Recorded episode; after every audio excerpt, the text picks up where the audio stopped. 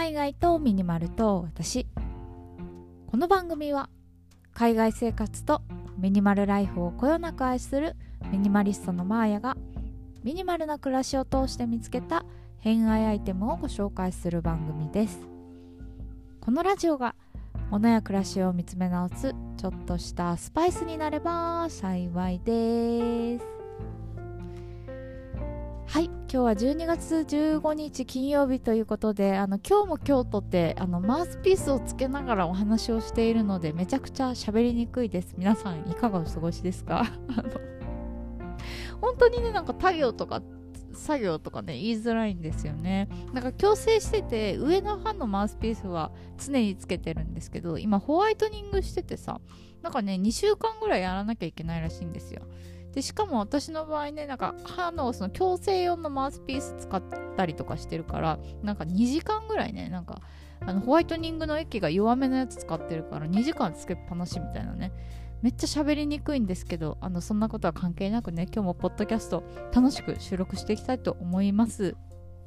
で今日はですね私のつぶやき会ということで私が普段考えていること海外生活のことミニマリズムのことなんかをゆるゆるとお話しする会なのですが、えー、今日はですねありがたいことにレターをいただきましてそちらをご紹介していきたいと思います。ラジオネームよかさんからいただきました。ありがとうございます。いつもマーヤさんの声に大変癒されております。長く続けていただいて本当にありがとうございます。ありがとうございます、えー、そんな素敵なマーヤさんにお聞きしたいことが2つあります。1つ目はこのラジオ配信を通して感じられたご自身の変化効果はありますか？過去スラスラ話せるようになった、えー、人からの第一印象が変わったのような最初の頃の配信より今の話し方の方がずっと魅力的に感じるのでありがとうございます、えー、ご自身が実際に感じられている変化についてお聞きしてみたいです。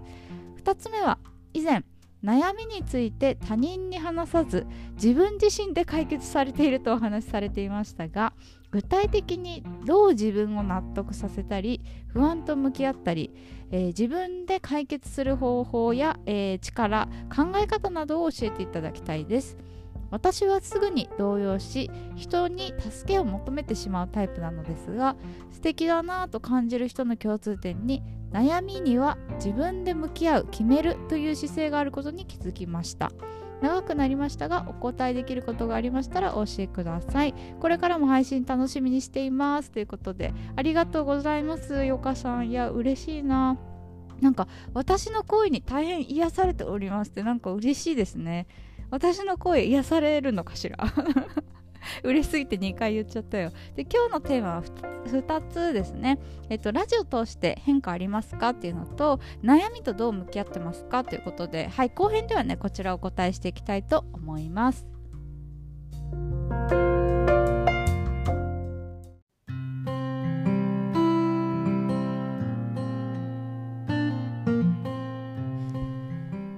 はですねよかさんからいただいたあのレターのお返事していきたいなと思うんですけどまず1つ目ですね、えー、ラジオ配信を通して感じられたご自身の変化効果はありますか？ということでいや本当ねおっしゃる通りあり最初の頃の配信ね私話し方全然違うんですよ。私ねラジオ配信始めたのが2020年の11月でしてもう4年目になるんですね。で最初はあの Spotify とかでも配信していなくて本当にあのスタンド FM というラジオアプリだけで配信をしていたんですけどその頃はですねもう本当によっしゃラジオ始めるぞって意気込んでやったけど何を喋ったらいいかわからなくてさマイク向かうと言葉出てこないんですよ。で今では台本なしでこうやってペラペラ喋ってますけどその当時は、えー、テーマを決めて台本を用意してその台本をね一言一句読み上げるみたいなそういう形で収録をしていました。だからまあ4年続けてさ、まあ、こうやって台本なしで自分のね、まあ、テンションで喋れるようにはなったかなと思うんですけどそう思うとやっぱ言葉の瞬発力なんか思った時にパッと言えるみたいなそれはねラジオで鍛えられたんじゃないかななんて思います。であともう一つあのヨカさんからもいただいたんですけどめっちゃありがたいことにねあの声を褒めていただくっていう機会が増えましてなんかね自分の武器ができた。なんかその声そのものも素敵ですねって言っていただける機会があるし、まあ、あとはあの喋り方なんか私ね、えっと、あるリスナーさんから言われたんですけどなんかフランクだけどフランクじゃないその絶妙な温度感みたいなのが心地いいですって褒めていただいたことあるんですよ。まあ、それって受け取り側からね変わるかもしれないのでいやお前めっちゃフランクだろうみたいな なんかツッコミあったらあのぜひねあのコメントを差し控えていただきたいなって思うんですけどなんかそういう風に言われたことあるんですよ。で私ね結構この喋り方ってなんかラジオだからやってるっていうわけではなくて普段からこんな喋り方なんですよね。なんかそれこそクライアントさんとかでも、まあ、なんとかでございます、かしこまりましたとかあんまり言わなくて、あ、了解ですみたいな、あ、うん、なるほどですねみたいな、あー、そうなんすか みたいなね、結構同じテンションで喋ってたりするので、こうやって褒めていただけるとね、なんか自分のその喋り方とか、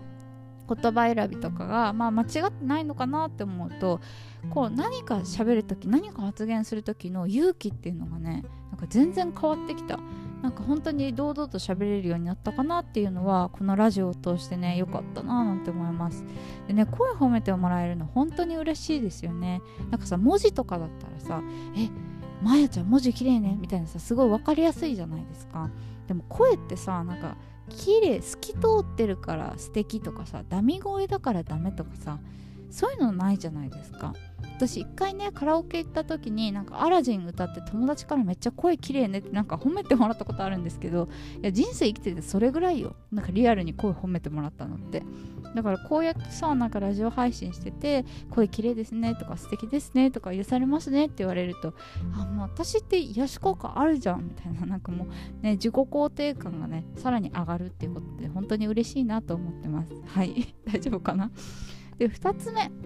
悩みについてですね。これ以前の配信で私がお話しさせていただいたことなんですけど私自身ねなんかそ人に相談するっていうのがめちゃくちゃ苦手でしてなんか他人に話さず自分で解決するっていうあの例えばなんですけど今まで生きてきて、まあ、大きな分岐点。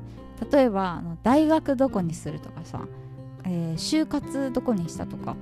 親にね一回も相談しなかったんですよね。なんか親は多分気にしてたと思うんですけど結構ね私の親空気読むタイプだったんで 私がねあこいつ話したくないんだろうなっていうのを察してなんかそのほっといてくれてたっていうのはめちゃくちゃありがたかったんですけど、まあ、大学もね私あの推薦っていうあの高校のなんか指定校推薦っていうのがあるんですけどそれでねえっと、まあ、受験して大学入ったんですがどの学校を選ぶかみたいな。なんかそれも親に全く言わずに私ここにしたからみたいな。おお頑張れみたいなね。とか、えー、就活も、まあ、あの大学からねあの社会人に上がる時いろんな企業を受けたんですけど結果ここにしましたみたいなの決めてから親に報告しておおそうかみたいな。なんか同じリアクションだったんですけどなんかそれぐらいね誰にも相談しなかったんですよ。でそれはね今でもそうだと思っていてなかなかね私の場合は相談しないんじゃなくてできないっていう。自分がねなかなか苦手なことなんですよ。で私からするとよかさんみたいにあの誰かに助けを求められるタイプっていうのはこれね本当に才能の一つだと思います。やっぱさ人に助けを求めるまあ自分からしたらもしかしたらね恥ずかしいかもしれないんですけれどもそれってなんか他人とかさ周りの人にちゃんと自分を表現できる自己開示できる人だからこそなんかこう助けをね求められるんだと思うんですよ。私はね助け求められない。自己開示できないから。本当にね素敵なあの才能だと思います。でまあレターいただいたねあの具体的にどう自分納得させてますか不安と向き合ってますかっていうことなんですけど私はあの人に相談できないタイプっていうのを大前提でね大変恐縮なんですけど、まあ、唯一言うとしたら、うん、自分の中でその不幸せになる選択はないなっていうのはなんとなく感じているというかそこを大前提に思いながら物事を考えることが多いんだと思います。やっぱさなんか悩む時ってさ必ずその A か B か、まあ、やめるやめないとかもそうだしなんかこれにするあれにするそれにするみたいないろんな道があると思うんですけれどもなんかそれに対してなんかこの道を選んだから自分は不幸になるとかこの道を選んだら後悔しそうみたいなあんまりマイナスに思うことはなくて、まあ、もちろんその選択がさ一瞬辛いことになる苦しいことになることもあるかもしれないけど結構さなんか辛いこととか苦しいことって振り返った時には結構ハッピーな思い出というかなんならネタにできるぐらいなね材料になったぜぐらいななんか自分の中で大きいものになると思うんですよね。だからなんか自分の中ではなんかその絶対に不幸せになる道はないからまあこのどの道を選ぶかどの道を選んだら自分がご機嫌に過ごせるかみたいなのを軸になんか自分と対話することが多いなと思います。で結構なんか頭の中で考えていてもなかなか自分のことって客観視できなかったりするじゃないですか。なので私の場合はね結構書くようにしています。なんかこう思ったことをそのままノートとかに書き出してで私こんなこと不安に思ってたんだとかっていうのを見ながらじゃあ自分どうするのかな自分どうしたいのかなみたいな。で、えっと、自分の中で、まあ、うんと納得させるのかななんて思います。で納得させるためには結構自分だけの視点じゃ物足りないこともあるのでなんか悩んだ時にねあこの道この人詳しいんだろうなって思ったらその人の話を聞くみたいな感じで最終的には自分で選ぶことが多いかななんて思っています、まあ、結構ねその自分自身で悩みすぎると本当に闇落ちするんで私もね何度も闇落ちしてます。だからねあのできるだけなんかこう自分がああもやもやするなと思ったら誰かに助けを求めてなんか吐き出すっていうのは一つ手なんじゃないかなと思います、まあ、私はね人に話せないから書き出すっていう風にしているだけでゆかさんの場合はねそうやって誰かに自己開示できるっていうことでもそれはもう十分できているから結構そのいいんじゃないかななんて思ってます、まあ、本当にねなんか悩みって尽きないですよね。だからまあハッピーに生きるためにもなんかさらけ出していきたいですね。なんてちょっと思ったりしました。いやこちらこそね本当にレターありがとうございます。私ねこういうレターとかねコメントとかまあ、いいねとかいいねってポッドキャストだったっけ？ないか。なんか励みになるんですよね。あのもしよかったら皆さんも何かあのごご連絡いただけると 嬉しいななんて思いながら、はい、今回収録終わりにしようかなと思います。ゆかさんありがとうございました。ということで、えー、今日はこの辺にしようかな。最後まで聞いていただいてありがとうございました。次は何を話そうかな。